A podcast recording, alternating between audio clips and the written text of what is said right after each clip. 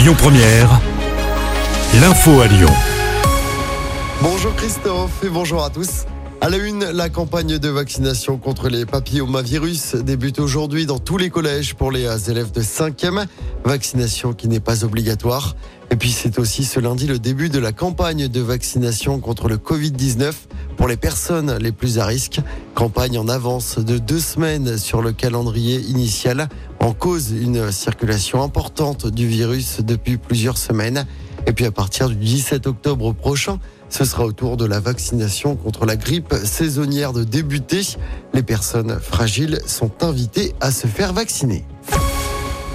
En politique, Laurent Vauquier fait un pas de plus vers la présidentielle devant les jeunes républicains réunis en campus à Valence. Le président de notre région a promis de conduire la droite vers, je cite, un grand succès collectif à la prochaine présidentielle. Le métro B encore à l'arrêt ce soir à Lyon. En cause, les travaux de prolongement de la ligne vers Saint-Genis-Laval. Le métro sera à l'arrêt dès 21h15. Ce sera la même chose demain soir.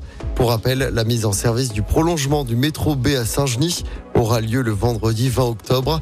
À cette date, deux nouvelles stations seront desservies par le métro, Oulin Centre et Saint-Genis-Laval, hôpital Lyon-Sud. Et puis la Vogue des Marrons fait son retour cet automne à la Croix-Rousse à Lyon. L'édition 2023 débute samedi. Elle se terminera le 12 novembre. On vous a mis toutes les infos sur notre application. Allez, on parle de sport en football. Les filles de l'OL ont remporté le choc face au PSG hier soir en championnat. Victoire 1-0 des Fenotes. Les Lyonnaises sont premières à égalité de points avec le Paris FC. Toujours en foot, mais cette fois chez les garçons. Rennes a remporté le derby face à Nantes hier soir. Victoire 3-1 en clôture de la septième journée de Ligue 1. À l'issue de cette journée, l'OL est bon dernier au classement après sa défaite 2-0 hier après-midi sur la pelouse de Reims. L'OL qui possède deux petits points en sept matchs. Prochain match pour Lyon, ce sera dimanche après-midi avec la réception de Lorient au groupe Ama Stadium.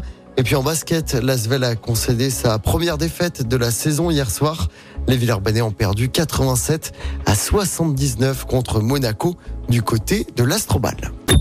Écoutez votre radio Lyon Première en direct sur l'application Lyon Première, lyonpremière.fr et bien sûr à Lyon sur 90.2 FM et en DAB+. Lyon Première